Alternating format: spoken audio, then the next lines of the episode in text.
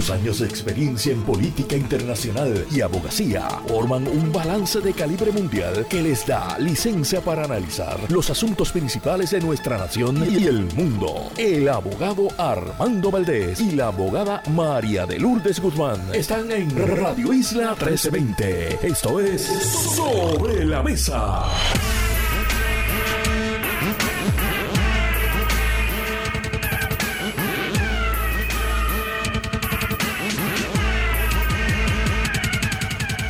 Buenos días Puerto Rico, soy Armando Valdés, usted escucha sobre la mesa por Radio Isla 1320.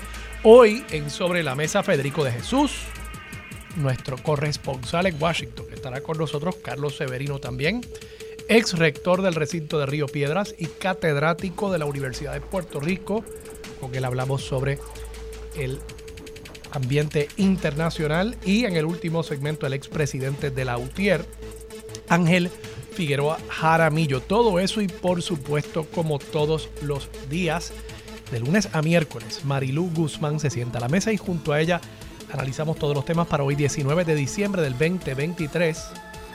Son las 8 y un minuto de la mañana. Los asuntos del país tienen prioridad. Por eso llegamos a poner las cartas sobre la mesa.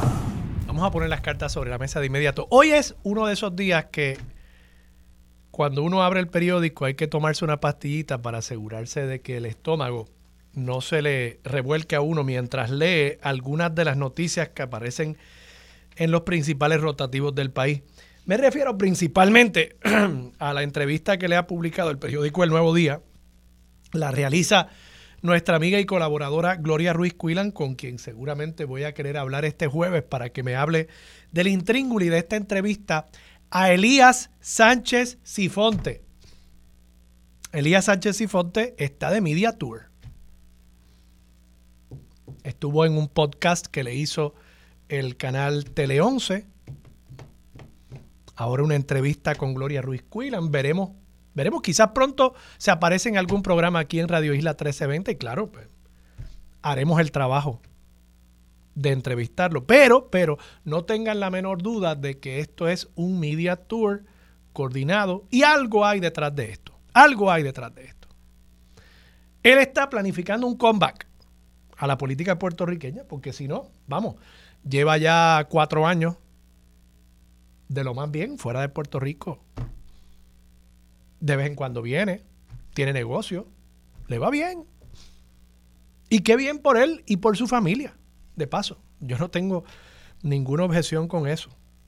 Claro, sí tengo una objeción cuando de pronto se inserta nuevamente en la discusión pública en Puerto Rico y pretende decirnos que lo que pasó no pasó. Esto es lo que se conoce en inglés como gaslighting. Gaslighting. ¿sí? Cuando a usted pretenden hacerle creer que usted está loco cuando usted pretenden hacerle creer que la realidad que usted ve no es la realidad. Eso se llama gaslighting. Y este individuo eso es lo que está haciendo con el pueblo de Puerto Rico. Este y otro. Por lo menos, por lo menos, Elías Sánchez es honesto acerca de cuán descarado es. Dice, yo no tengo absolutamente nada de que pedir perdón. Nada. Nada. Dice él. Si voy a pedir perdón, estoy citando directamente de la página 8 del periódico El Nuevo Día. De paso, todo esto es mi opinión, por si acaso. Si yo voy a pedir perdón, yo no tengo nada, absolutamente nada de que pedir perdón. Nada. Cero. Para empezar, de lo que estamos hablando es de un documento alterado. Eso lo determinó el mismo FEI.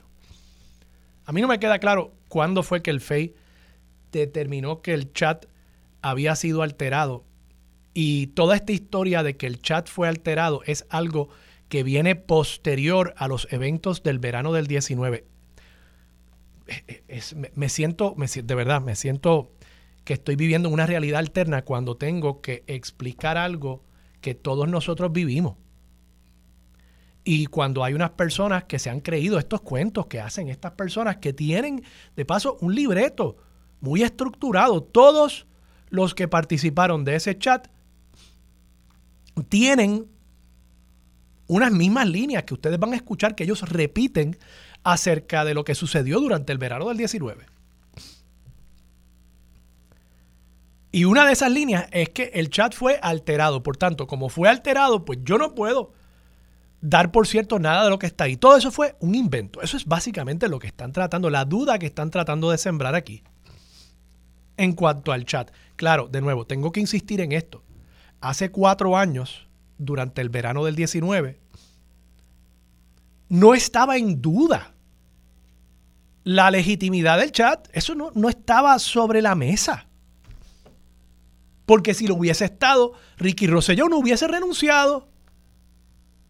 Yo nunca escuché a Ricky Rosselló durante el verano del 19 decir, no, ese chat no es así. No, él fue a abrazar al muchacho gordito que habían pelado y que se habían mofado de él en el chat. ¿Por qué fue a hacer eso?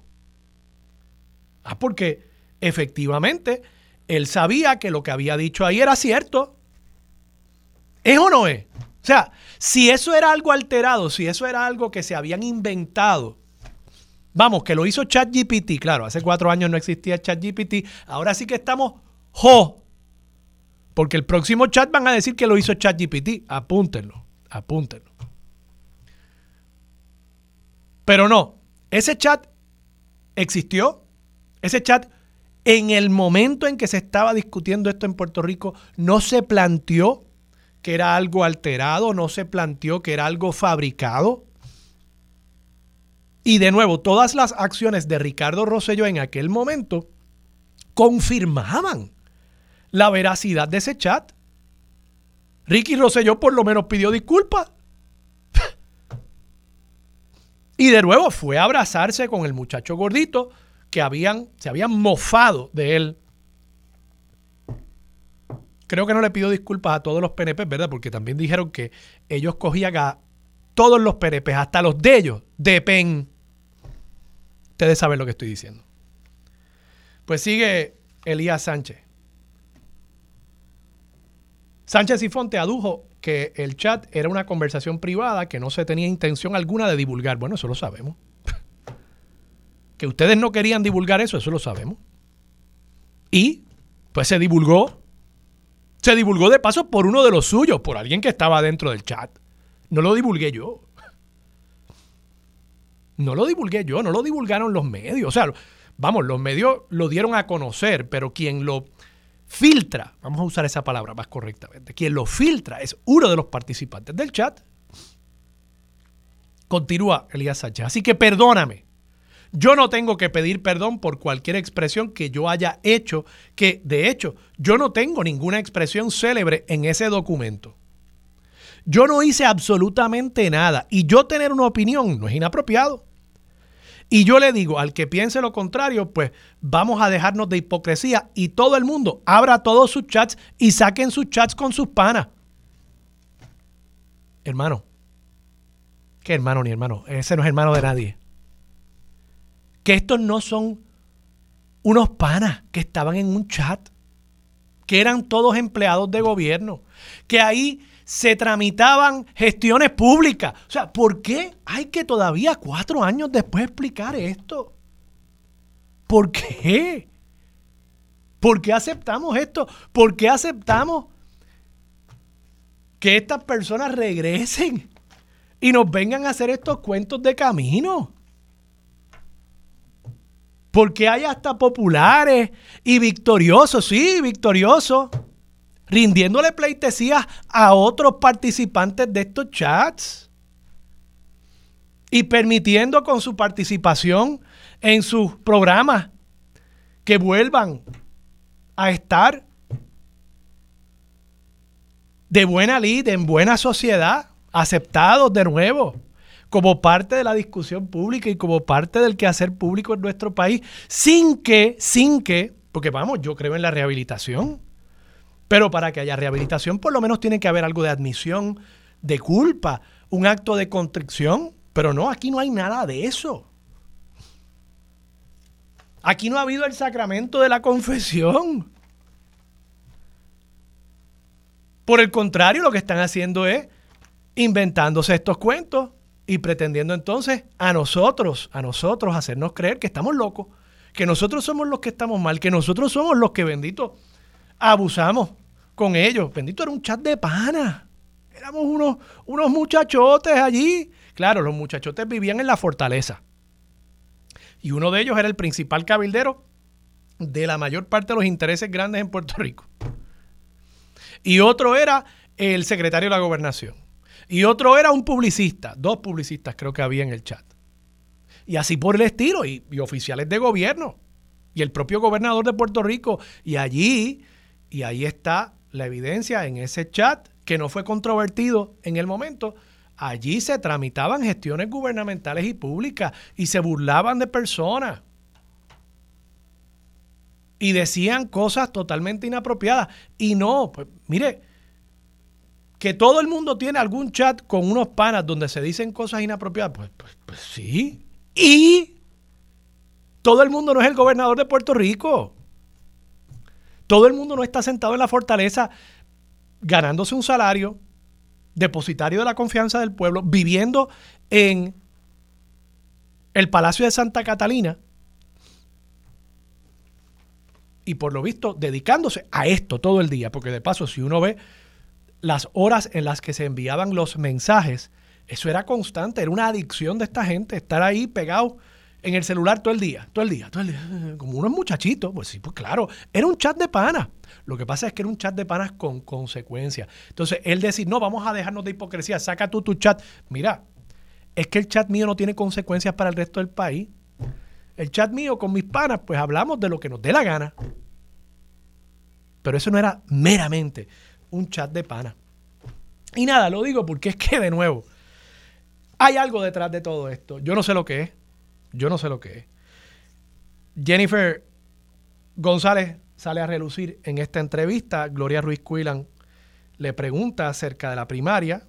Cito aquí directamente del artículo. Ahora, de cara a una primaria en el Partido Nuevo Progresista por la candidatura a la gobernación entre el gobernador Pedro Pierluisi y la comisionada residente en Washington, Jennifer González, Sánchez Sifontes dijo que esta última está más aspectada para ganar. A juicio de Sánchez, la primaria del PNP entre Pierluisi y González es atípica. Dijo que hay paralelos entre la primaria del 2016 entre Pierluisi y Roselló Nevares y la de Pierluisi y González. Cualquiera de los dos pudiera ser buen candidato. ¿Quién es la persona que más aspectada está para poder ganar la elección? Es Jennifer. los números hablan por sí solos. Esa es la realidad. El gobernador se puede descartar.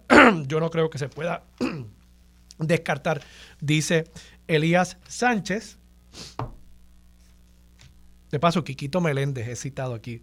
Yo tengo que darle por lo menos un reconocimiento a Quiquito Meléndez por cantarlas como las ve. El abogado calificó al representante. Ah, no, perdóname. Esto es Elías Sánchez. Discúlpenme. Elías Sánchez hablando de Quiquito. El abogado calificó al representante José Quiquito Meléndez de hipócrita por arremeter contra, el el, contra él públicamente y abandonar la campaña de González cuando supuestamente al verlo previamente en una actividad del expresidente del Senado, le dijo que estaba muy contento de que regresara nuevamente y luego decía que no podía estar donde estuviese Sánchez y Fonte, así que habrá que ver qué dice Quiquito Meléndez sobre todo esto. Nada, de nuevo, tengo que insistir. A mí lo que me molesta de todo este espectáculo es que estamos hablando de personas que no han rendido cuentas, de personas que no han admitido que nada malo sucedió, personas que dicen, no, yo no tengo que pedir perdón por nada, por nada, por las cientos, decenas de miles de personas que se sintieron ofendidas por lo que transcurrió en ese chat y por el mal manejo de la cuestión pública durante esa administración de Ricardo Rosselló, en la que evidentemente Elías Sánchez y todos los demás participantes de ese chat de pana tenían un rol protagónico. Y el hecho de que no haya ese ejercicio de introspección, de análisis, de autocrítica, pues me lleva a entender que no son personas que se hayan rehabilitado, que no son personas que estén buscando la rehabilitación siquiera, que no reconocen sus errores, que no reconocen lo mal que se comportaron y que actuaron. De nuevo, todos, vamos, todos somos falibles, nadie es perfecto, de eso no se trata. pero precisamente reconociendo que nadie es perfecto, es que en nuestro sistema nosotros procuramos la rehabilitación a través de un reconocimiento de los errores que uno ha cometido. Por eso es que cuando un imputado de delito o un convicto va al tribunal y le pide leniencia al tribunal, uno de los factores que toma en consideración el juez o la jueza en ese momento es si ve en el convicto una actitud de remordimiento, de, de, entender las consecuencias ¿no? de, de sus actos. Y cuando no existe eso, pues los jueces tienden a no ser particularmente lenientes con los convictos. Yo creo que como sociedad, pues de nuevo, yo no tengo problema con que este señor y los demás participantes del chat pues tengan sus negocios, tengan sus prácticas privadas, hagan su vida, rehagan su vida. Pero creo que eh, es realmente por parte de nosotros, los puertorriqueños, es masoquismo querer verlos de regreso en la cuestión pública, ya sabiendo lo que sabemos, que está en el interior de esos panas que a través de ese chat gobernaban a Puerto Rico y se burlaban de todos nosotros. Y en ese sentido, de nuevo, tengo que insistir, lavarle la cara, lavarle la cara a estos individuos. Y no estoy diciendo de paso, quiero que quede eso claro, no estoy diciendo que esta entrevista le lave la cara. Yo creo que Gloria hace un muy buen trabajo de insistir incisivamente y me parece que Teleón se ha hecho lo mismo. Pero creo que hay aquí un intento por lavarle la cara a estos individuos, por regresarlos a la sociedad, por regresarlos al gobierno y después cuando pase, no digan que no se los dije.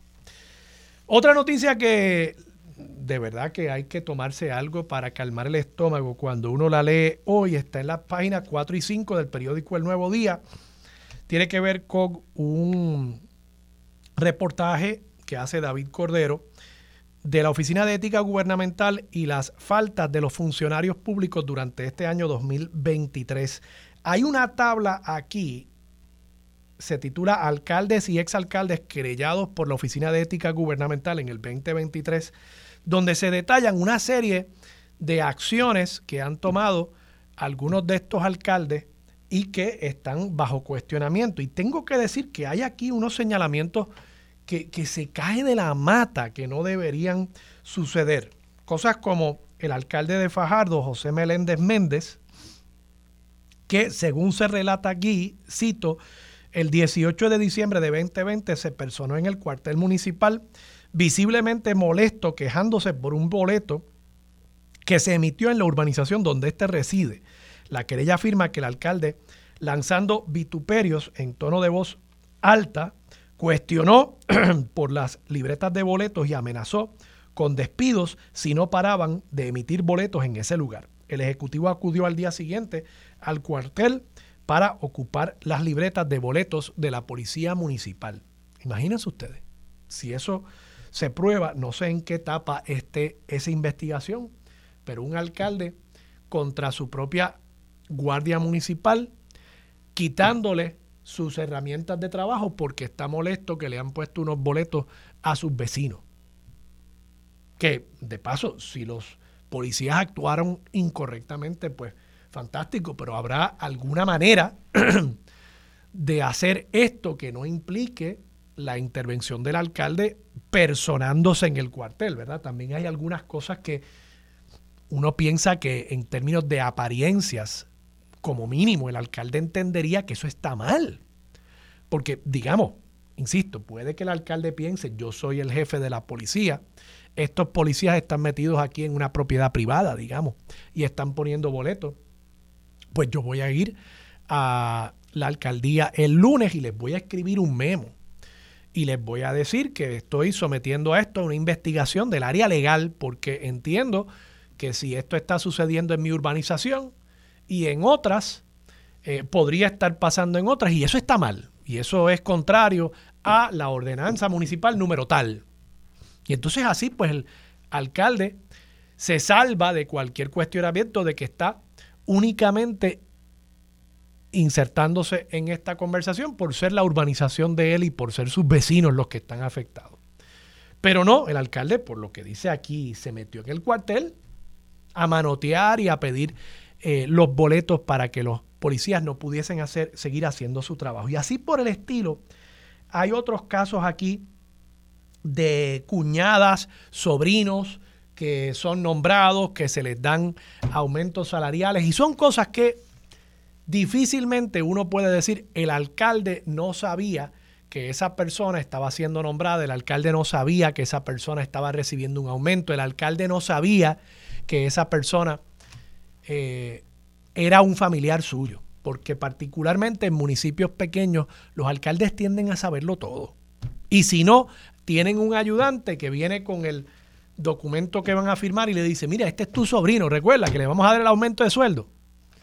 Y en ese sentido, uno lee estas noticias y uno se cuestiona cómo es posible, cómo es posible que tengan tan mal juicio con algo que es tan evidente. De nuevo, si fuese un esquema quizás un poquito más elaborado, digamos, el caso de Ángel Pérez, que recibía sobres de dinero de un contratista directamente, pues ya ahí uno tiene que decir que es que es un pillo, punto. Es un pillo.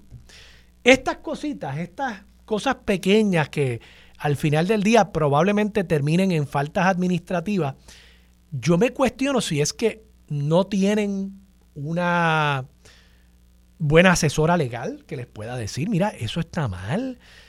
¿En qué queda el sentido común? ¿En qué queda el instinto de supervivencia política siquiera? Porque es que estas cosas después van a pasarle factura cuando lleguen las elecciones. Y son cosas, de nuevo, el alcalde de Fajardo metiéndose allí en el cuartel a cuestionar sobre los boletos. Evidentemente el alcalde de Fajardo no se va a hacer rico con eso. O sea, no es que está tratando de robar. Por eso es que hago la distinción. Pero claro, eso es como comienzan las cosas, cuando los alcaldes, cuando los funcionarios se creen que tienen ese poder, se les suben los humos y se creen que tienen el poder para actuar sin ataduras a nada, sin ataduras a ningún código ético, ahí es donde dan ese primer paso, potencialmente a ser los próximos Ángel Pérez de la vida. Vamos a la pausa, regresamos con más de Sobre la Mesa por Radio Isla 1320. Quédate en sintonía, conéctate a radioisla.tv para acceder y participar en nuestra encuesta diaria. Sobre la Mesa por Radio Isla. Los asuntos de toda una nación están sobre la mesa. Seguimos con el análisis y discusión en Radio Isla 1320. Esto es Sobre la Mesa. Regresamos, soy Armando Valdés, usted escucha Sobre la Mesa por Radio Isla 1320. Marilu Guzmán está sentada a la mesa. Marilu, buenos días. Saludos Armando, buenos días y buenos días a todas las personas que nos escuchan. Marilu, me dijiste durante la pausa que le quieres enviar unas felicitaciones especiales al gobernador de Puerto Rico, Pedro Pierluisi, que ha comprometido a su novia. Ay, Dios mío.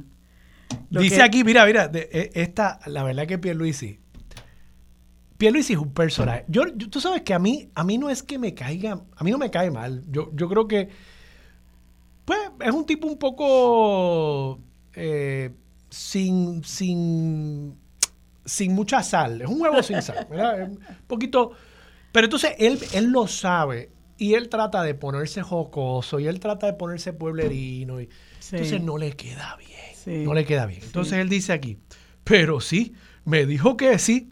Déjame no hacer la voz. me dijo que sí. Gracias a Dios, porque estuve ahorrando un montón de tiempo para comprarle el anillo. Sí. Ay, cuénteme una de vaqueros ahora. Mira, tú sabes, pero ¿por qué? Por, qué me vienen con este Digo, de paso, felicidades al gobernador, eh, qué bueno. Pero de verdad que a veces yo pienso que sus asesores de comunicaciones o, son sus enemigos o, es que él no los escucha. Porque, porque esto, yo creo que es una noticia bonita. Me alegra por el gobernador que él se esté eh, eh, volviendo a casar. Me alegra por, por su novia. Eh, que de paso la, conozco y es una persona chulísima, una mujer muy inteligente, nada, yo creo que es una gran pareja, pero, pero de nuevo, una noticia positiva me la... Pero nada, tú, tú, querías, tú querías felicitarlo, Marilu. tú querías desearle si tú enhorabuena al gobernador. Si tú supieras que, como dice el gringo, I could care less. Eh, y me parece, fíjate, te voy a decir lo que siento como lo siento. Yo creo que esta noticia viene en cierta medida para irle aguando el viaje, el baile a Jennifer González. Y para que ella sepa que cuando ella eh, esté a punto de dar a luz, etcétera, y eso se convierta en un conversation piece y en una noticia importante, pues él va a estar ahí planificando su boda. Esto es triste que nosotros hayamos caído a ese nivel y que él le diga a la gente, he estado ahorrando un montón para comprar el anillo, ay, mire, gobernador, eh, la verdad es que este país tiene tantos y tantos y tantos problemas. Eso es otra de, las, de los cinismos que yo veo en esta noticia. Un país con tantos problemas. Este fin de semana hubo unos, unas situaciones terribles, trágicas, eh, y él eh, escoge este momento aunque cualquier momento sería malo porque el país está cayendo en cantos hace mucho tiempo, gracias en cierta medida al gobierno de su partido. Este, y él escoge este momento para desviar la atención de lo que estamos viviendo, de lo que estamos atravesando, para decirle que se piensa casar. Pues mire, a mí realmente me tiene sin cuidado. Eh, y, espero de verdad que como regalo de boda usted reciba una derrota apabullante, porque la verdad que eso es lo menos que se merece. En la primaria. Eh, bueno, se me olvidó lo de la primaria. Eh, pues o en la primaria o en la gobernación, cualquiera que sea. Pero él no merece continuar siendo gobernador de este país. Así que yo creo que lo menos que podemos darle al gobernador es una derrota eh, en respuesta a lo que ha sido su gobernación. Creo que nunca te he hecho esta pregunta. Si ponle tú que, vaya a ganar un PNP. Vamos, a, vamos a, a, estipular eso. Va a ganar un PNP la gobernación en el 2024. Que es posible. Podría ser alguien de Victoria, podría ser un popular, podría ser, eh, no, bueno, del, del PIB, Victoria, eh, o podría ser un, popular o Está bien difícil. Eso se me hace, eso se me hace difícil, pero bueno, anything could happen. ¿sí? Eh, si fuese a ganar un PNP, ¿tú querrías que la primaria la gane Pierluisi o que la gane Jennifer? Yo creo que lo, cualquiera de los dos es malo para el país. cualquiera de los dos. Pero ¿cuál es más malo? Diablo, está difícil. está difícil, me ha puesto ahí una disyuntiva. los dos son malos. Los dos son malos, los dos son mentirosos, los dos son demagogos, los dos están entregados a los grandes intereses. Los dos están enfocados primero en el asunto del estatus y todo lo demás que ocurre con el país es secundario. Eh, eh, los dos son cómplices de, esta debacle que nosotros estamos sufriendo y viviendo. O sea, el PNP en sí mismo es un lacre, es una lacra para este país. Es un lastre para este país. Y, y yo no lo digo, mira, yo tengo amigos que son PNP y los quiero mucho.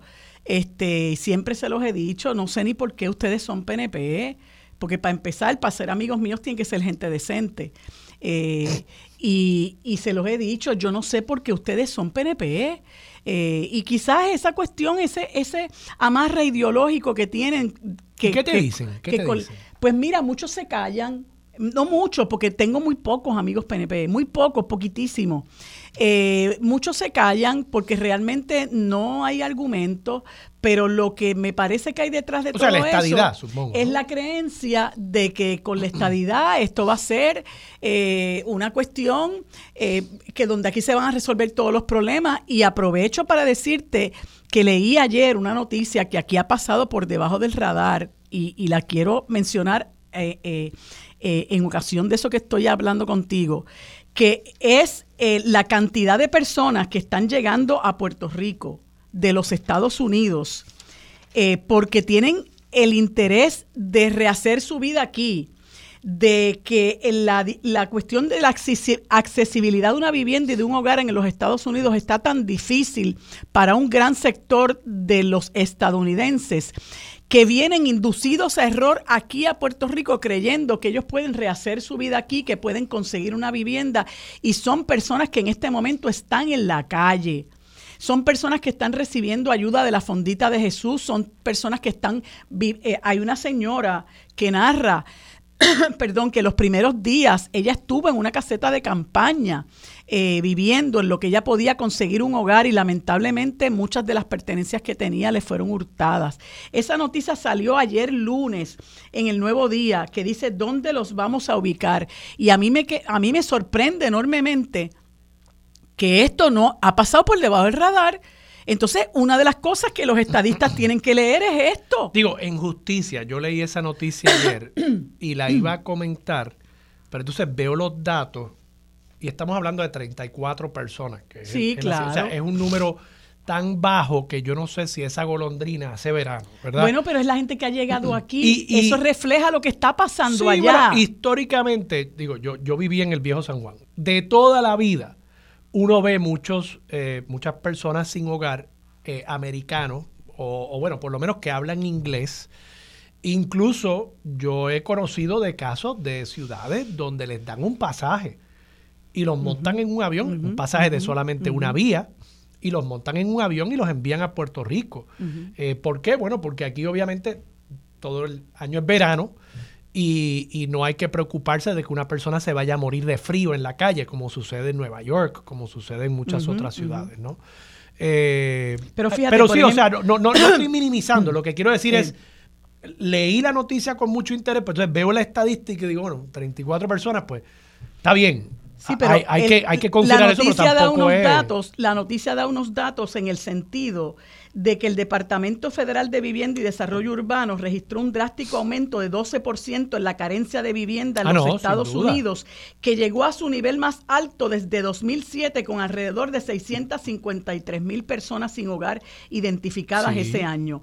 Casi 11% de aumento de falta de vivienda entre individuos, 7.4 entre los veteranos de guerra, que son un sector bien maltratado y entre las familias con niños 15.5. Pero solo hay que visitar una de estas ciudades. Eh, yo estuve en Los Ángeles este año y, los campamentos, o sea, a dónde voy, tienes razón, Washington, tienes razón, pero creo que el, el, el, componente de la historia de Puerto Rico no es necesariamente la mejor evidencia de que en Estados Unidos hay una crisis de vivienda porque la hay. Eh, eh, es uno ir allí y ver los campamentos, ver. Pero que es triste que estén llegando aquí a sufrir lo que están sufriendo, sean 5, 10, 30. Es triste que los estén engañando, porque también vienen aquí bajo engaño, o porque ellos están desorientados, no lo sé.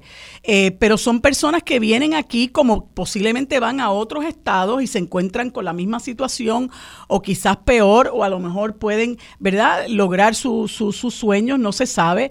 Pero, pero esto es algo que nosotros tenemos que leer para que vean lo que está pasando un sector de, la población estadounidense. Eh, y tú que hablas de, Los Ángeles, mira, e, es, es, es emblemático, por así decirlo, lo que ocurre en un lugar como Skid Row en Los Ángeles, que hay 80 mil personas viviendo en la calle. Este, y yo vi campamentos en Washington DC, que es la capital de los Estados Unidos, muy cercano al Capitolio estadounidense. Em, y, esas son cosas que tenemos que mirar porque eh, mucha gente del sector anexionista le, le, que derecho tienen, ¿verdad?, creer en, en lo que creen, pero no le vendamos sueños a la gente. Estados Unidos es un país con una gran desigualdad, con unos males sociales muy alarmantes y ahora eh, que lo conversaremos más ahorita con Federico, ya tú ves cómo tanto Biden como Trump están despotricando contra los inmigrantes. Eh, Trump con mucha más crudeza, pero Biden se ha montado en esa misma guagua y está eh, eh, haciéndose eco de esas políticas tan terribles eh, que, institucionalizó Donald Trump.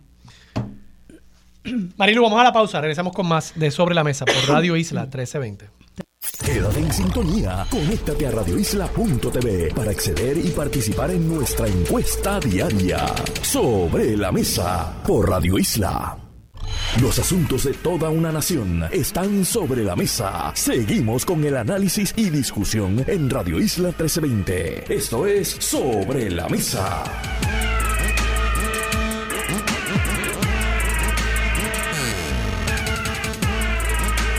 Regresamos, soy Armando Valdés, usted escucha sobre la mesa por Radio Isla 1320. Elías Sánchez Sifonte. Mira, Armando, yo venía escuchando lo que tú venías, lo que estabas hablando. ¿Te y puedo leer una cita? Ajá, Para que, sí. para sí. que encabulle. El gobernador está con sus amistades. Queremos pensar que los gobernadores son unos seres. Son seres humanos igual que tú. Ven televisión, se ríen y hacen chistes. Eso es lo que él estaba haciendo en el chat. Él estaba haciendo chistes, comentando sobre la realidad. Claro, el chat fue alterado. No podemos decir si el chat era eh, efectivamente un reflejo, ese documento, reflejo de lo que se discutía ahí. De nuevo, yo insisto, el gobernador actuó como si lo hubiese sido, porque fue a abrazarse del muchacho Claro, gordito- y le pidió perdón al país en una y iglesia. le pidió perdón al país, ¿verdad? Pero Elías Sánchez, pues combativo, él entiende que él no tiene que pedir disculpas por, por nada y de nuevo estoy comenzando a ver los inicios, ya yo lo había visto con otros miembros del chat que han sido recibidos nuevamente eh, por, por la sociedad puertorriqueña, ¿verdad? Eh, yo, yo creo que esa, cu- cuando se habla de hipocresía, yo creo que esa es la gran hipocresía. Esa es la gran hipocresía.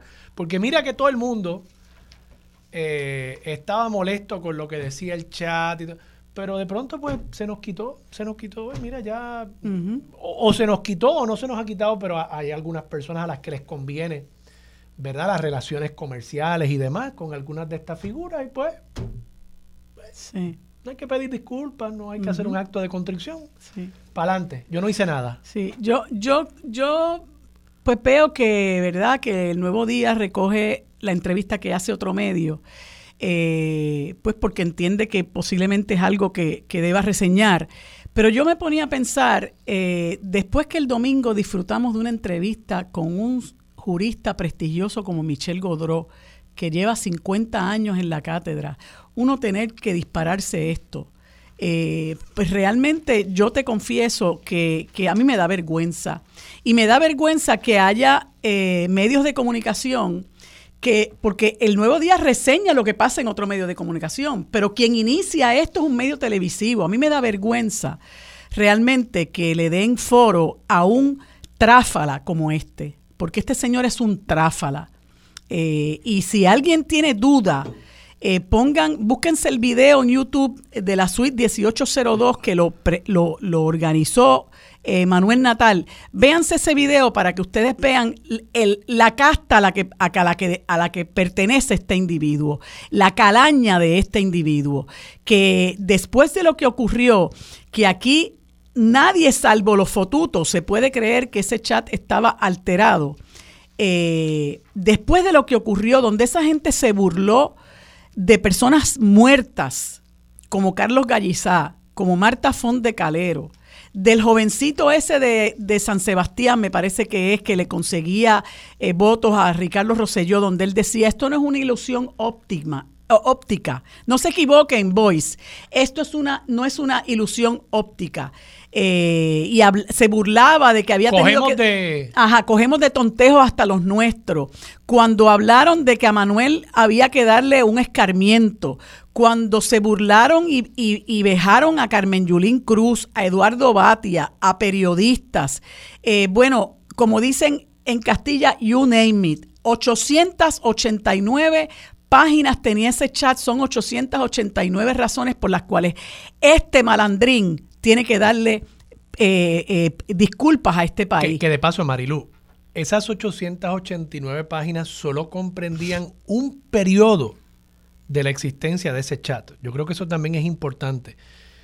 La, lo que se ha especulado, nunca se ha confirmado, pero es que en un momento integran a ese chat a Raúl Maldonado Sí, cuando sí. él se convierte en secretario de la gobernación. Sí.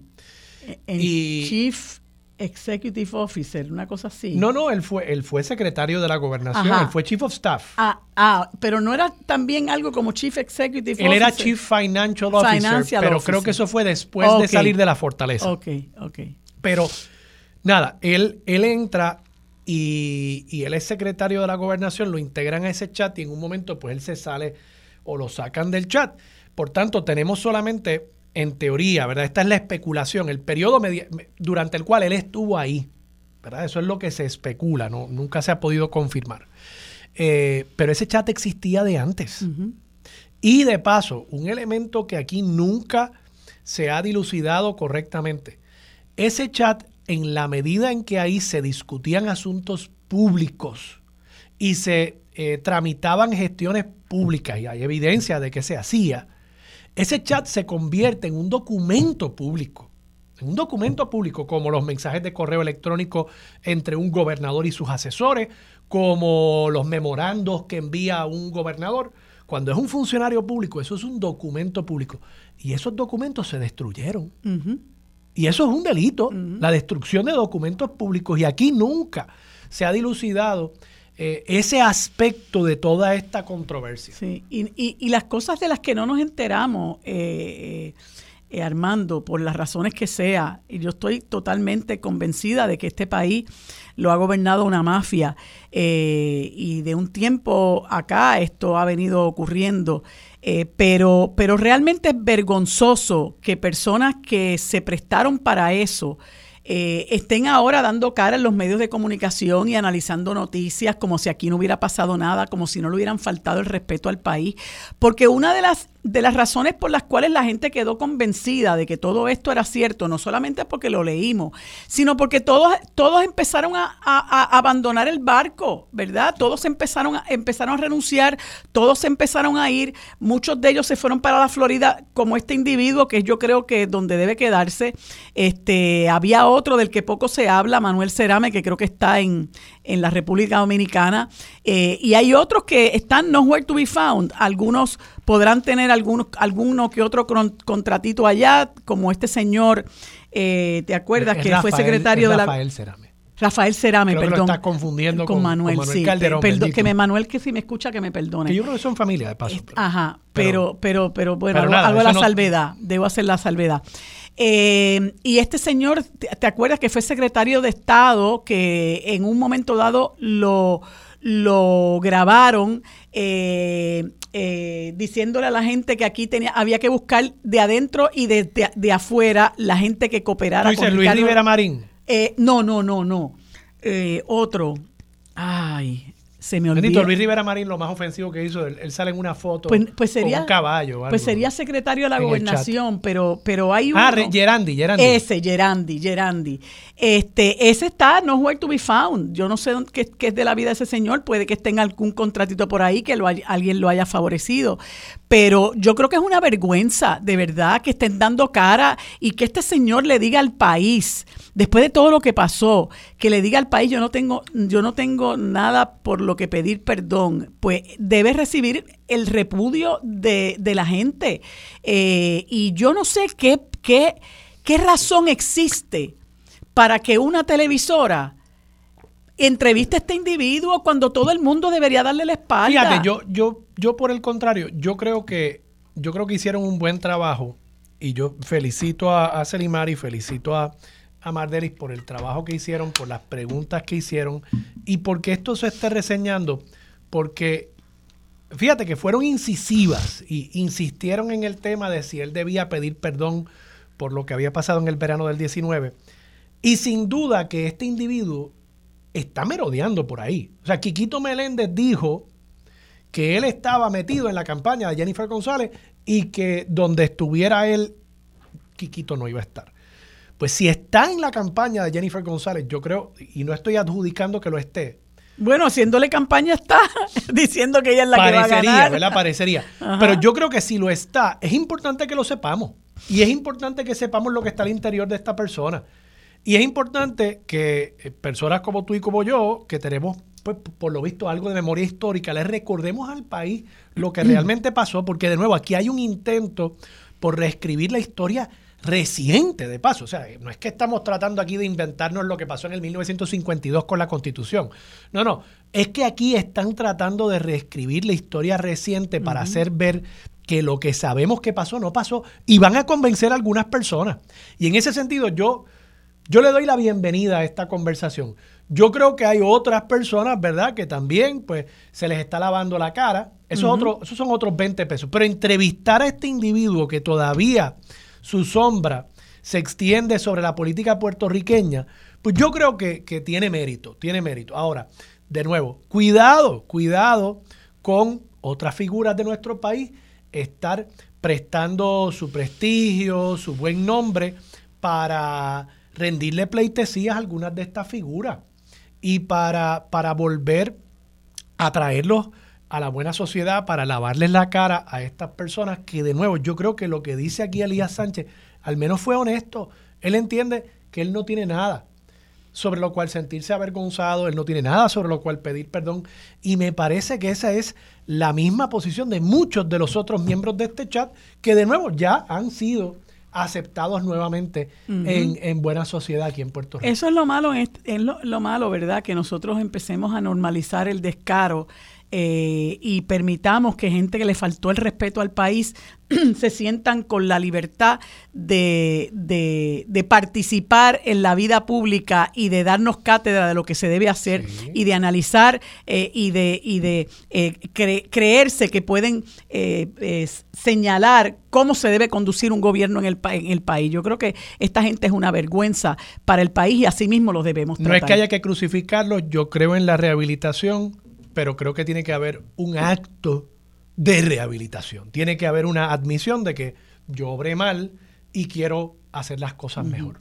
Eso no lo veo aquí, no lo veo en el comportamiento de muchos de los otros eh, panas. Pana, porque era un, de un chat de pana. Un chat de pana. que tú y yo somos malos. Vamos a la pausa, regresamos con más de Sobre la Mesa por Radio Isla 1320. Quédate en sintonía. Conéctate a radioisla.tv para acceder y participar en nuestra encuesta diaria. Sobre la mesa por Radio Isla. Aquí los asuntos del país que están sobre la mesa se discuten con los expertos. Ahora se une a la mesa el consultor de asuntos públicos Federico de Jesús y el abogado especialista en derecho corporativo José Nadal Power. Bueno amigos, como les dije hace unos instantes, hoy como todos los martes conversamos con Federico de Jesús desde la capital federal y en sustitución del licenciado José Nadal Power se quedó con nosotros el compañero y amigo Armando Valdés. Eh, buenos días, Marilu, Me gustó eso de capital federal. Ah, sí. Sí, la capital federal. La capital federal, ¿no? Sí, desde allá que está Federico. No, no, pero es que suena como la, capital, capital, federal de Estados Unidos. Pero... Ajá, la, capital. No, está bien. Sí, sí. Está bonito eso. Federico, buenos días. buenos días, Federico, ¿cómo buenos estás? Días, Armando, Marilu, Armando, tanto tiempo, que bueno que estás en el programa con nosotros. Sí, chicos, qué bueno compartir con ustedes.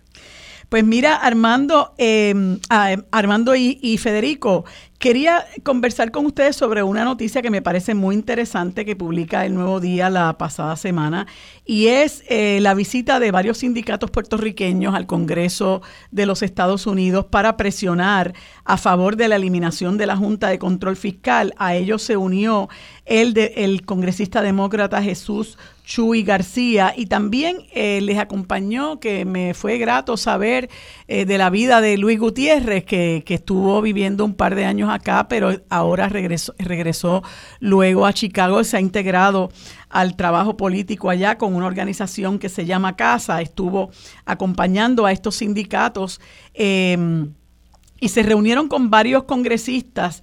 Eh, que yo sé que, bueno, son simpatizantes posiblemente de, esta causa, pero eh, ¿cómo lo ves tú? Nosotros acá lo, lo, vemos, no sé si Armando coincide conmigo, después de una entrevista que le hicieron al director ejecutivo de la Junta de Supervisión Fiscal, eh, Robert Mújica, eh, pareciera que esta gente no se quiere nunca y, hay una tranquilla ahí con el asunto de los presupuestos balanceados y hay una gran incertidumbre en, términos de, de, cuándo realmente nosotros podremos salir de esta gente y, no sé si este, esta, esta presión de estos sindicatos y otros grupos realmente pueda tener efecto, Federico.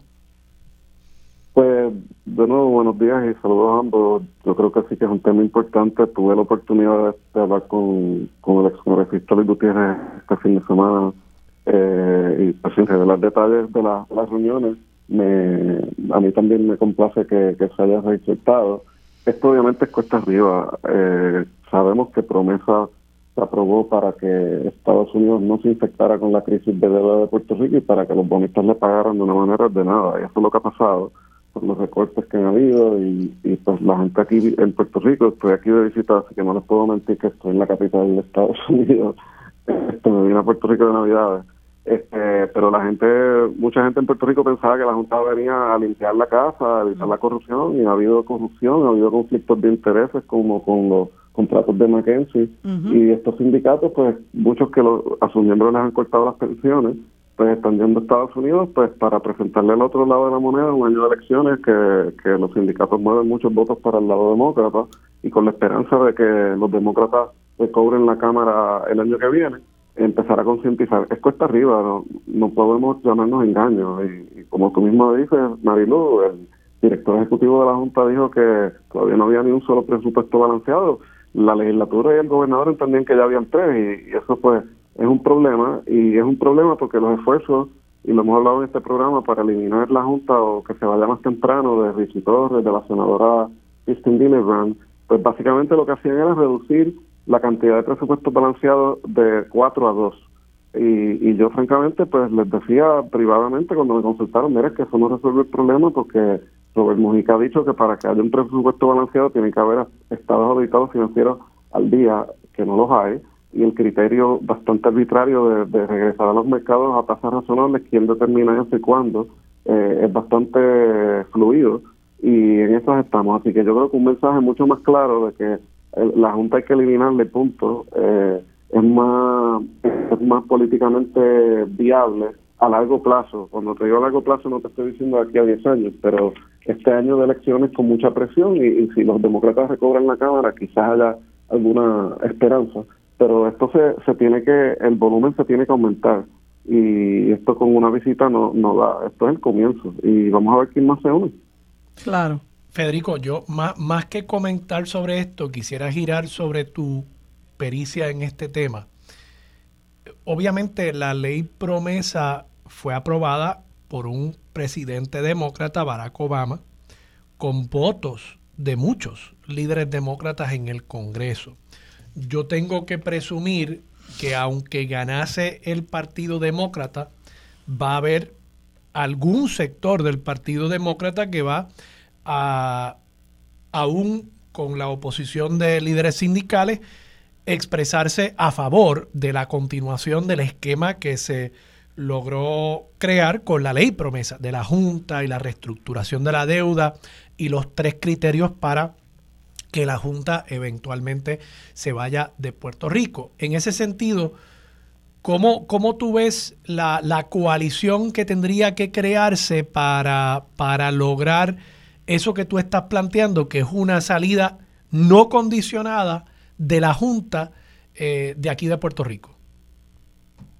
Pues, ese es un excelente punto, Armando. Sí, fue un, Congreso republicano, pero con muchísimos votos demócratas que aprobaron promesas. Eh, en recientes años han sido en realidad los republicanos, eh, como Bruce Westerman, que dice aquí no va a pasar nada de Puerto Rico hasta que la Junta no termine su trabajo.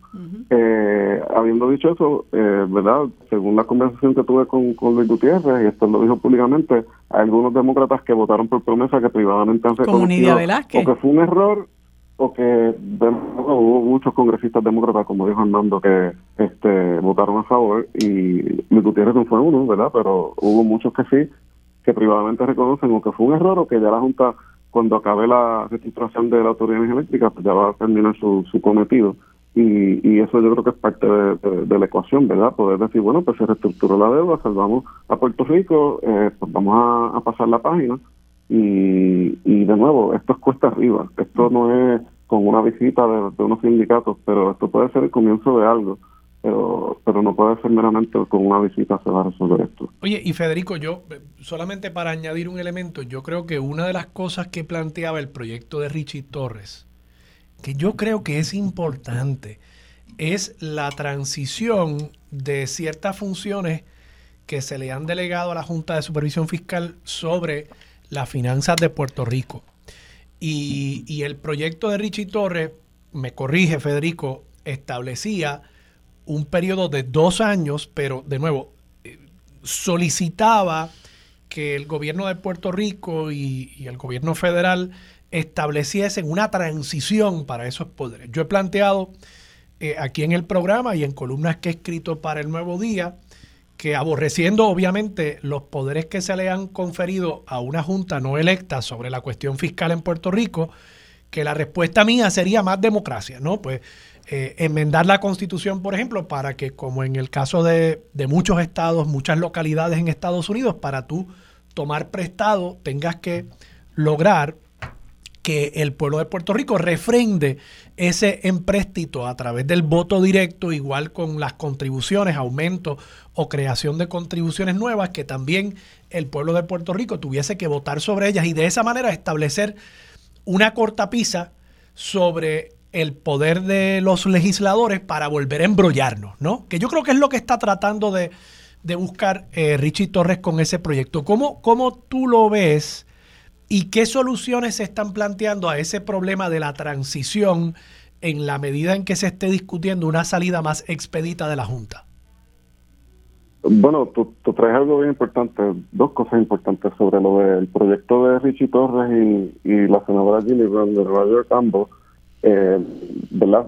Según recuerdo, ¿verdad? El borrador, bueno, el proyecto que ya se radicó, es para hacer una transición de, las competencias y de básicamente de las propiedades, edificios, contratos de, lo que hace la Junta hoy que, pasarían de nuevo a manos de, Puerto Rico. Ellos básicamente han establecido una supraburocracia eh, y, pues obviamente tendría que haber una, una transición. Eh, lo que tú mencionas, pues hay varias ciudades en Estados Unidos que tienen mecanismos así que para poder subir impuestos o, ir a o tomar bonos o verdad emitir bonos perdón eh, que tiene que ir eh, a referéndum. Y escuché tu entrevista Armando con, con Pablo José el otro día que estaba hablando de que para que hubiera eh, ciertos mecanismos de, préstamos tenía que haber, tenía que ser atado con un aumento de impuestos verdad para estar seguro que los presupuestos estén balanceados porque lo menos que, que yo creo que nadie de ninguna ideología quiere que Puerto Rico vuelva a entrar en una quiebra, primero porque no se puede, tendría que pasar otra promesa, y segundo porque no le conviene a los servicios sociales que no haya el dinero para pagarlo, así que yo creo que hay que explorar muchos mecanismos y sí, estoy de acuerdo contigo que más democracia es mejor, creo que complica un poco la cosa, ¿verdad? Mi opinión personal, estar haciendo referéndum cada vez que hayan emisiones de bonos, pero tiene que haber algún tipo de participación ciudadana y tiene que ser de una manera responsable eh, para evitar los errores del pasado. Digo, lo, lo hacen de nuevo, lo hacen otros estados. Última pregunta. Lo, hacen otros estados, lo hacen otras localidades y yo creo que precisamente lo que uno quiere es complicarlo. Lo que uno quiere es que los políticos no puedan volver a embrollarnos como lo hicieron, porque lamentablemente los incentivos y desincentivos en el sistema actual propenden, y la cultura política en Puerto Rico propende a que el político tenga chavo para poder seguir repartiendo cosas y, estufas y neveras y demás, eh, y obviamente contratos, y pues, o sea, si no le ponemos algún coto a eso, eh, yo creo que podríamos estar regresando rápidamente a, un proceso de, quiebra o de insolvencia. La semana pasada el periódico Nuevo Día ponía en portada eh, los gastos en, por ejemplo, festividades navideñas. Eh, que, que, yo, fíjate, yo no, yo no soy, yo no estoy en contra de eso. Yo creo que es parte de nuestra cultura también. Eso hay que promoverlo.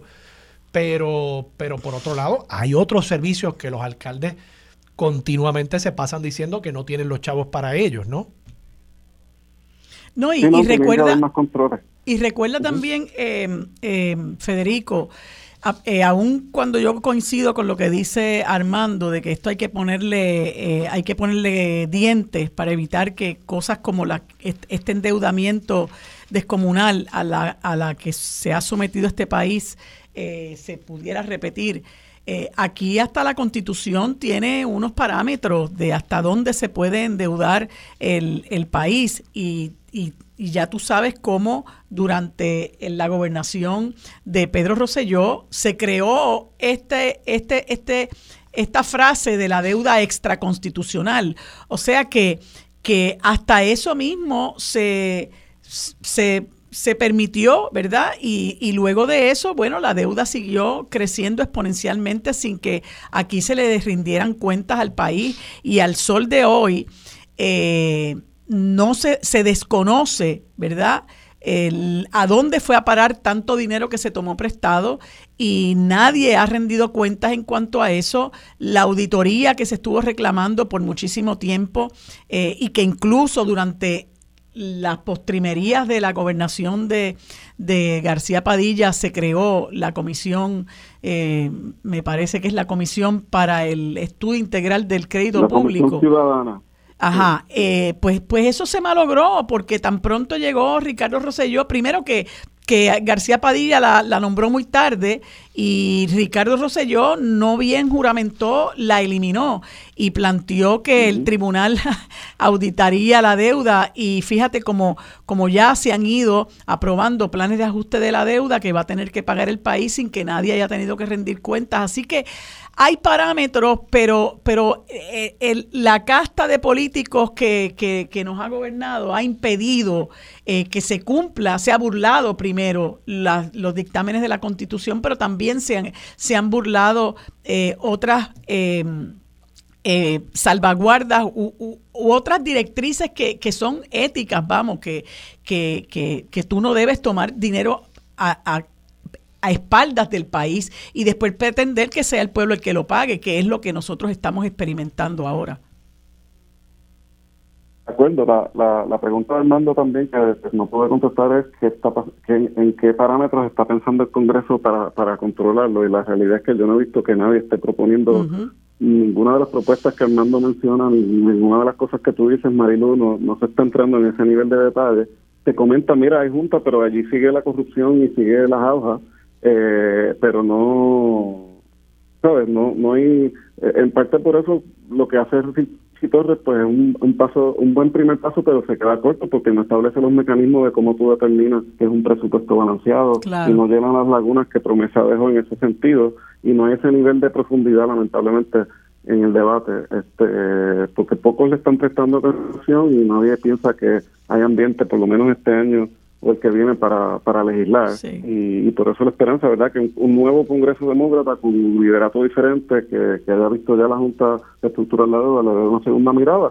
Pero eso, de nuevo, va a requerir muchísimo esfuerzo y no se puede limitar nada más que una reunión. Así mismo es. Tiene que, como decir, dice Luis Gutiérrez en la en la, en la noticia, esto es el comienzo, pero no hay duda, se requiere mucho cabildeo y, y no es fácil, ¿verdad? Porque eh, moverse de aquí para, para allá pues es bastante difícil y vi que la mayoría de los sindicatos que estuvieron presentes fueron sindicatos eh, puertorriqueños, pero, pero no hay duda que tiene que, que continuar el cabildeo y vamos a, necesitar eh, el apoyo de, de, la diáspora, igual que sindicatos importantes, poderosos en los Estados Unidos, para ayudarnos en esa encomienda. Entonces quería, quería comentarte también em, de una noticia eh, de CNN Politics que em, menciona que el presidente Joe Biden ha hecho unas concesiones con relación a la política fronteriza del país a cambio de que el, Congreso le apoye en ayuda a, Ucrania. Y entonces esto lo ha puesto en, una posición difícil con, con aliados que están moviéndose para conseguir, conseguirle electores y, y, la queja es, bueno, que está actuando para hacer buenas muchas políticas que se le criticaron a Trump. Eh, y, es, y es verdaderamente preocupante para, para un sector del Partido Demócrata ver cómo, cómo Biden, ¿verdad? Eh, pidiendo que se le que se le dé más ayuda a Ucrania, pues está dispuesto a hacer una serie de concesiones. Este, ¿cómo, ¿Cómo entiendes tú? Ya sabemos que él está detrás de, de, Trump, ¿no? En las encuestas. Pero ¿cómo, cómo crees tú que este tipo de, de actitud o de políticas que está expresando, eh, si lo ponen más en desventaja de lo que ya sabíamos que estaba?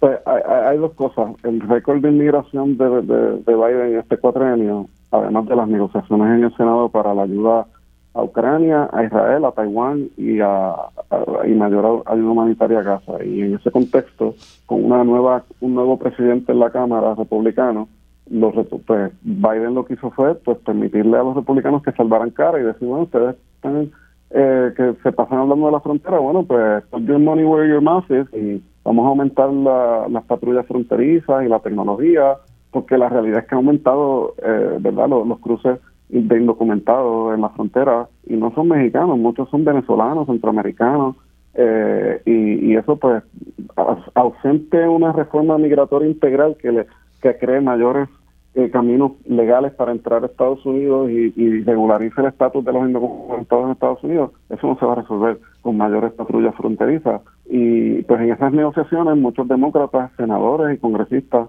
muchos hispanos se han quejado de que uno no han estado en la mesa, dos, que las concesiones que Biden ha estado dispuesto a hacer son, son demasiadas y también está el récord de, Biden. Él dijo hace unos meses que quería completar el muro de la frontera después que lo criticó en el 2020, que son uno de los símbolos de, la retórica antiinmigrante más vil de Donald Trump. Eh, y, pues él hizo un acuerdo con Maduro para poder deportar venezolanos mientras les expandía las visas.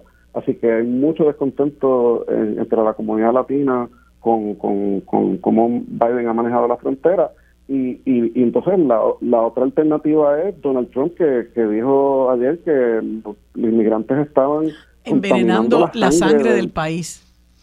Imagínate, mm. eh, diciendo cosas que decía Hitler, son unas cosas bárbaras. ¿Y qué hacen las opciones? Eh, pues, pues, obviamente eso es bien preocupante y, y, y Biden está perdiendo el apoyo de, los de los jóvenes con la cuestión de, Palestina y de Israel. O sea que hay, mucha preocupación que, que le está concediendo demasiado, pero por otro lado, las encuestas no son lo que eran antes. La gente está bien preocupada con lo de inmigración, en parte porque los gobernadores republicanos como Abbott y DeSantis de Texas y Florida respectivamente han mandado aviones fletados y guaguas de inmigrantes y los mandan a Chicago, a Nueva York y a ciudades demócratas donde no dan abasto. Eh, y, eso pues está causando que de las poblaciones normalmente pro-inmigrantes eh, estén pues, rechazando el volumen de, personas que están llegando a sus ciudades y la falta de capacidad y de apoyo del gobierno federal a, las ciudades y gobiernos locales para mantener pues, las viviendas, los servicios de salud, educación. O sea que es un problema complejo. Bien complejo. Eh, y a lo que se tiene que enfrentar el elector estadounidense no está fácil, como tú dices, porque las dos opciones eh, vaticinan eh, una crisis muy grande en, ese país. Y yo creo que al final del día, Federico un poco lo, lo atisba, la apuesta del Partido Demócrata es que corriendo contra Donald Trump y contra ese discurso que está subiéndole el volumen a la retórica fascista, como con esa expresión de la sangre de los americanos siendo envenenada por, por, esta sangre extranjera, ¿no? Por estos inmigrantes que al final del día, cuando entren a la caseta, esos jóvenes que posiblemente hoy, particularmente del lado más eh, a la izquierda de la coalición demócrata, eh, que cuando entren a la caseta pondrán a un lado las posiciones del presidente en cuanto al tema de eh, Palestina, pondrán a un lado el tema de la inmigración, los electores para los cuales esos elementos son importantes, pensando que lo que está al otro lado es peor eh, y que particularmente para temas como Palestina, para temas como eh, la inmigración, Donald Trump sería aún eh, peor, ¿no? ¿no? estoy aquí adjudicando esas posiciones, pero simplemente que, que, parecería ser que esa va a tratar de ser la apuesta del presidente Biden. Claro, el problema es más que esa decisión muy racional que puedan tomar los electores cuando están frente a la papeleta, el problema yo creo que es más uno de motivación, que el elector demócrata no quiera ir a votar porque no se siente motivado por las posiciones que ha asumido Biden. Y es suficiente que un por ciento muy reducido de esa coalición demócrata decida no ir a votar por no verse motivado, por, tener que escoger entre uno malo y otro menos malo, eh, para que la elección al final del día pueda darle la victoria a, Donald Trump. Bueno, Federico, gracias, gracias por haber estado con nosotros. Se nos acaba el tiempo. Seguimos conversando el, el próximo martes. Cuídate mucho. Un placer. Feliz Navidad. Quédate en sintonía. Conéctate a radioisla.tv para acceder y participar en nuestra encuesta diaria. Sobre la mesa por Radio Isla. Para discutir los temas sobre la mesa que impactan a todos los sectores del país, se une a la mesa el destacado geógrafo y especialista en asuntos internacionales, el doctor Carlos Severino. Bueno amigos, en este segundo segmento conversamos con el amigo profesor Carlos Severino Valdés, geógrafo y profesor del recinto universitario de Río Piedras de la Universidad de Puerto Rico y su ex rector también. Le damos los buenos días y las gracias por acompañarnos en este espacio. Saludos Carlos, ¿cómo estás? Muy buenos días, Marilu. Saludos, como siempre. Encantado de estar aquí. Saludos a toda la red audiencia. Pues, como siempre, Carlos, nosotros tenemos, ¿verdad?, la, mesa bastante servida con muchos temas. Y uno de los que me gustaría conversar contigo es este eh, nuevo proyecto de constitución en Chile que fue rechazado en un segundo referéndum. Tú recordarás que el primer referéndum eh, llevó a votación una constitución que fue catalogada por muchas por muchos sectores como una de las constituciones más progresistas eh, del mundo. Sin embargo, el, el pueblo chileno la, la rechazó por una mayoría bastante holgada. Y en esta ocasión, bueno, la, constitución que se redacta, pues es redactada por elementos mucho más conservadores, eh, que son los que controlan el Parlamento chileno, tú me corriges, eh, y fue rechazada igualmente y el gobernador, el perdón, el presidente Boric ha, ha, dicho que entonces este esfuerzo constitucionalista hay que dejarlo atrás y enfocar en resolver otros asuntos eh, apremiantes en, en la República Chilena. Eh, correctamente, yo pienso de que esta historia de la desarrollo constitucional en Chile pues ha llegado a un punto de agotamiento eh, por, eh, como ya tú eh, señalaste, por lo que ha sucedido en el rechazo del primer proyecto y entonces ahora el rechazo del segundo proyecto. hay que recordar que esta, este, esta postura de reformar la constitución en Chile viene de unas protestas muy amplias que se hicieron en el año durante el año 2019 y 2020 con la intención de superar la, la última constitución que está vigente y se, se quedará vigente, al parecer, que fue eh, redactada bajo el mandato del dictador Pinochet. Entonces, pues buscaba eh, reformarla. En aquel momento, el primer proyecto eh, era un proyecto que en el seno del comité de, de redacción, pues había básicamente una composición centro-izquierda eh, y parece pues, que se hizo un proyecto demasiado ambicioso que no pudo realmente eh, conseguir las votaciones, además de otras situaciones que también han salido a la discusión, ¿verdad?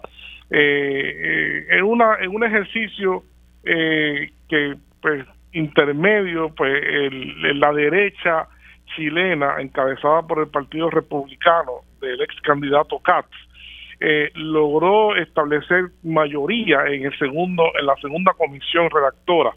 Y eh, como comentan muchos analistas chilenos pues básicamente todo se aprobó en una eh, en un estilo de, 33 a 17 que era la composición de ambas partes del, del comité.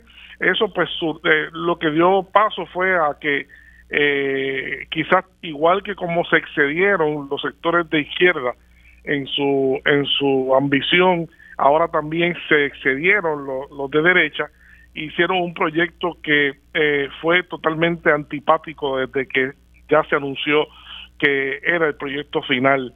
Y eh, esa antipatía que comenzó desde el primer día se mantuvo en las encuestas y quedó finalmente reflejada el pasado domingo con un rechazo, el rechazo pues ganó por un 11%, que no fue, como bien tú dijiste, no fue eh, casi el 20% de la otra vez, pero no deja de ser un por ciento holgado, holgado, ¿verdad? En un momento en el cual pues votaron 85% del, del padrón electoral en, en el país. ¿Qué va a pasar ahora? Es la gran pregunta.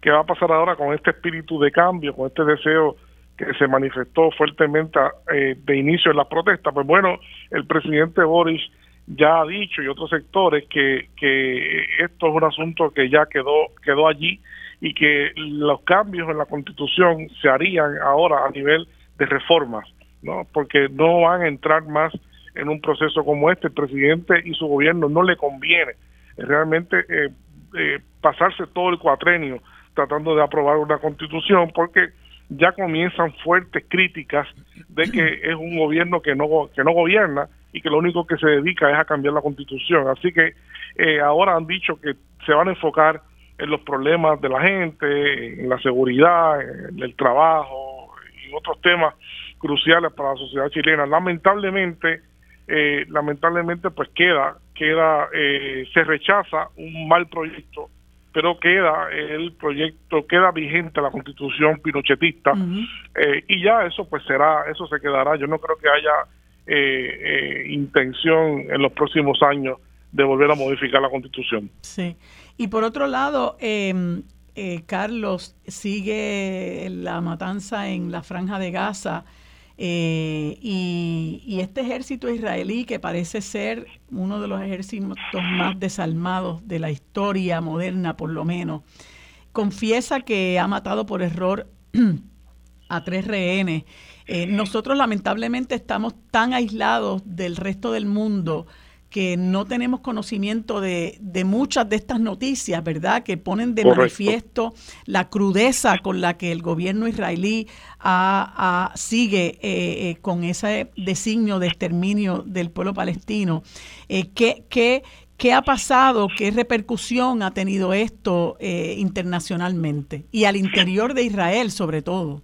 Bueno, Israel, se encuentra en un proceso de eh, mucho cuestionamiento a nivel mundial, eh, eh, crecientemente rechazado y la postura de Israel no se ha validado por mucha gente en las calles de las grandes capitales del mundo y en muchos otros países. Yo creo que ha sido algo nunca antes visto. En ese sentido, mm. pues, de la, del, del efecto mediático Israel va perdiendo esto de una manera muy, muy, muy fuerte.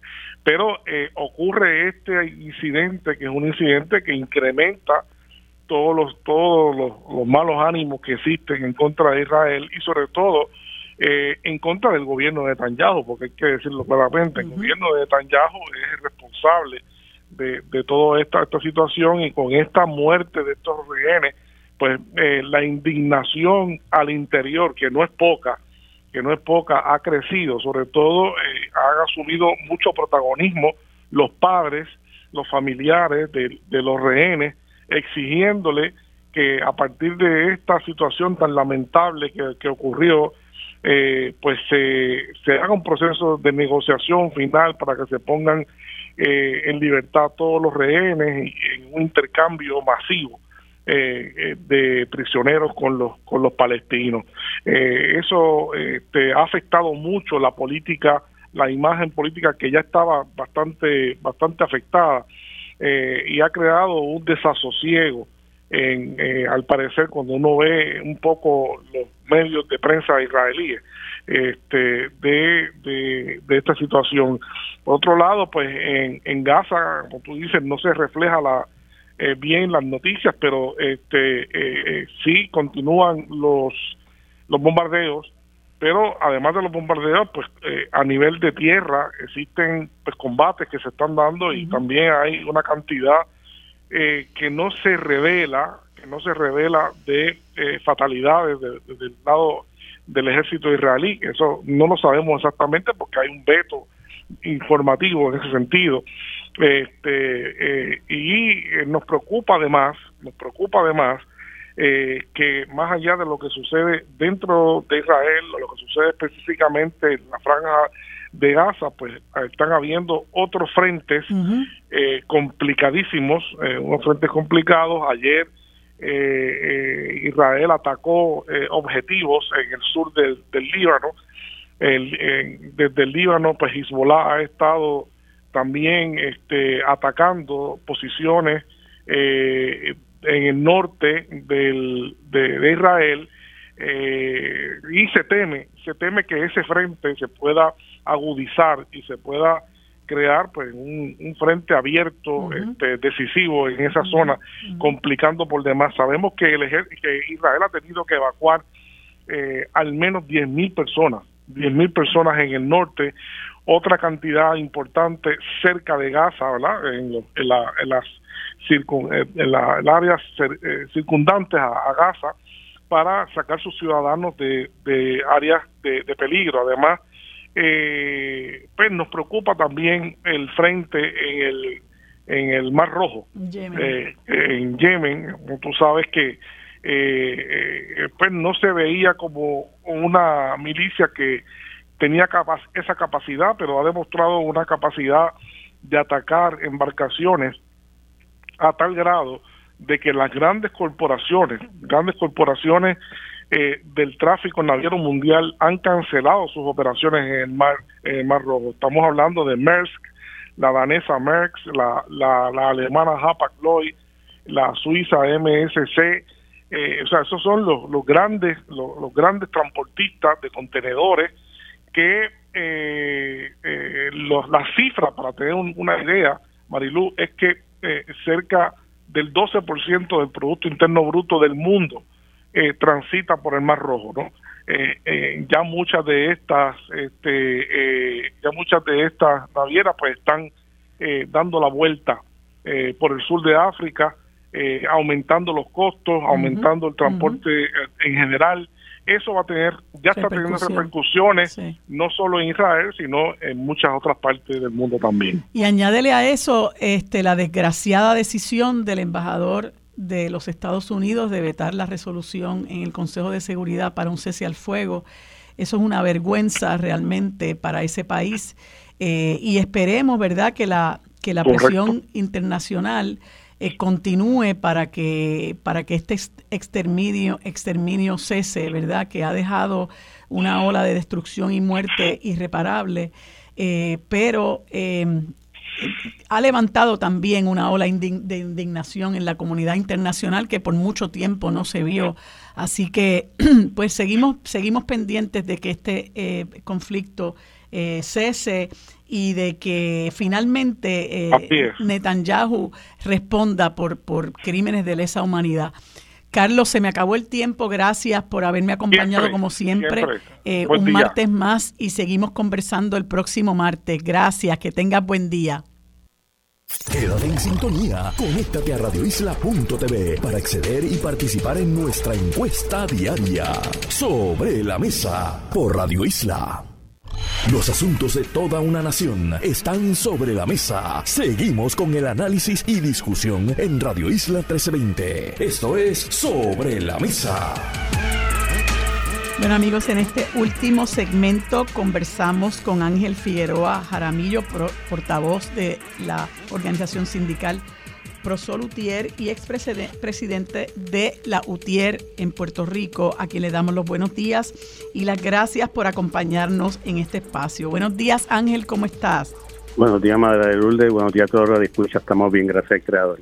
Pues eh, quise conversar contigo porque eh, sabes que habíamos hablado muy recientemente sobre la situación que se dio con el Archivo General de Puerto Rico, que es una, una institución de una gran valía para nuestro pueblo en términos de la preservación de su memoria histórica y porque guarda, es custodia de enorme información que sirve a historiadores, investigadores, estudiantes y al público en general. Y se conoce que ya desde hace algún tiempo está sufriendo un serio deterioro, pero el asunto hizo crisis cuando alegadamente explotó una subestación, se quedó sin servicio de energía eléctrica eh, y se afectó, eh, entiendo, el proceso de climatización al que tienen que estar sometidos todos estos documentos eh, y, otro material ¿no? que, se, que se alberga en ese espacio. Y se dio a la luz pública por parte de funcionarios del Instituto de Cultura Puertorriqueña y particularmente su vicepresidente, que desde el viernes pasado el edificio ya cuenta con energía eléctrica, que se logró instalar los equipos necesarios para que el edificio que, que, que tiene el nombre de, del doctor Ricardo Alegría Gallardo, que, que, si supiera lo que está pasando con, con el, el edificio que lleva su nombre, pues yo estoy segura que estaría extremadamente acongojado. Eh, y nada, es como si, eh, pues, vamos a empezar de aquí para adelante y, todo resuelto. Y me gustaría saber, eh, desde el punto de vista de los que allí laboran, cuál es la situación con el archivo general. Mira, yo te diría más, si don Ricardo Alegría viera la administración del Instituto de Cultura, el, universo se quedaría sordo ante el grito de indignación que hubiera tenido. la, dirección, como dije en, en, ocasiones anteriores, se ha convertido en un, planificador de eventos y ha olvidado la naturaleza de lo que es Instituto de Cultura puertorriqueño. Yendo al, a la, ¿verdad? la gran preocupación, como yo le he bautizado, el alma de la identidad puertorriqueña, que es el archivo general, eh, ya se comenzó el proceso de climatización a raíz después. Esto es bien importante que los redescuchas vean el tiempo que has pasado. La avería ocurre el 27 de octubre. No es hasta finales de noviembre que nosotros hacemos la denuncia ante la inacción. El, eh, eh, anuncian como un mecanismo de reacción la administración del Instituto de Cultura, el doctor Carlos Ruiz, un plan de una subestación portátil, unos interruptores de la Chile, pero eso fue hace dos semanas y media, te tardaron dos semanas y medias más después de la reacción a nuestra denuncia. Y no fue hasta este pasado viernes, como tú bien señalas, que anunciaron la energización externa. Obviamente no comenzó la climatización en ese momento, comienza la climatización día después. Y en ese sentido, vamos, ya el profesor Utiel le pidió una reunión eh, a través del Comité de Salud y Seguridad a la dirección del instituto porque viene la segunda fase. Creo que la más preocupante es ver los daños, que hubieron allí, el hongo que se haya creado, cómo se va a el, el, asperjar, cómo el resultado que pueda tener, el monitoreo a las unidades de aire acondicionado que va a estar succionando todo ese proceso y, y ver. El, la continuidad de y limpiando, dándole mantenimiento a, a estos a toda esta historia que está allí. Nosotros también nos levanta la preocupación la exposición que están llevando a unos contratos, a unos contratistas que elaboran en institutos, eh, son, ¿verdad? Hacen funciones prácticamente de la función de un trabajo, trabajador de carrera, pero por su naturaleza de su contrato, que si no, no, no trabajan no pueden facturar, lo están exponiendo a, también a los riesgos de salud que pueda haber allí. yo he dicho, los mismos riesgos de salud que tiene un trabajador que está unionado, que ahora mismo no se le no no está entrando al lugar por la situación particular de salud, es porque no quiera trabajar. Es el mismo riesgo que eh, como ser humano que va a estar expuesto o están expuestos estos llamados contratistas. Por lo tanto, también nos levanta esa preocupación sobre la situación de salud que allí se pueda generar a raíz de toda esta gama, más de mes y medio, que yo creo llevanos para casi dos, un mes y tres semanas, para ser un poco más exacto, desde que hubo la avería eh, y perdió la climatización todo el archivo general. Y, es importante, ¿verdad? Independientemente de que ya tengan luz eléctrica, el país debe conocer la magnitud, como tú señalabas ahorita, la magnitud de los daños que pueden haber sufrido eh, el material que está allí salvaguardado, porque eh, pues tristemente allí eh, pues no solo hay, habrá algunas cosas que, que, pudieran no haber sufrido con esta situación, pero habrá habido otras que por su propio contenido, ¿verdad? Por el material del que están compuestos, quizás eh, eh, videos, etcétera, eh, cintas, pues pudieran haberse afectado. Y eso es algo que el país debe conocer, ¿verdad? Que, ¿Cuál fue el resultado de, de este, de este eh, desperfecto de esta situación que afectó al archivo general y en ese sentido yo creo que es importante que se nos siga informando lo que está ocurriendo allí. Mira, es importante destacar que la simplicidad que la administración de Carlos Ríos tiene este problema es anunciando que hay un proceso de digitalización de los documentos y que nadie se debe preocupar porque eso va a estar bien resguardado. Eso no se trata de una digitalización, es importante la digitalización, pero más importante es preservar esos documentos históricos originales como lo hacen todos los países del mundo. ¿Cómo es posible que le digan al país, no sé, como minimizando los daños que pueda ocurrir un libro porque se, está, se va a digitalizar. Digitalizarlo es importante, pero preservarlo es más importante. Porque no es lo mismo verlo, tenerlo materialmente que tenerle una forma virtual o digital que uno lo imprime en cualquier otro papel. Y repito, es importante digitalizarlo, no estoy diciendo que no, pero despachar con una simplicidad el que voy a digitalizar y por eso no voy a hacer lo que tengo que hacer para resguardar el original, también demuestra una, una falta de visión y responsabilidad institucional a la cual se le asignó el resguardo de la historia de Puerto Rico. Pues yo creo que es muy lamentable porque esta situación del Archivo General unido a lo que está pasando con lo del el Parque Sixto Escobar, que ya ha levantado la indignación de organizaciones como Escambrón Unido por, por este consentimiento que ha dado el Instituto de Cultura que se erija un, un, estacionamiento allí, pues está desprestigiando paulatinamente lo que ha sido la trayectoria del, del Instituto de Cultura puertorriqueña es, verdaderamente lamentable y vamos a darle seguimiento a esta situación. Ángel, te agradezco que hayas estado conmigo en este espacio para ponernos al tanto del asunto del archivo digital y vamos a estar pendientes de lo que allí ocurra. Bueno, eh, muchas gracias nuevamente Ángel y que pases un buen día. Amigos, nos despedimos por hoy del programa Sobre la Mesa. Gracias por su sintonía. Los esperamos en el día de mañana. Lo próximo es Mili Méndez en Dígame la Verdad.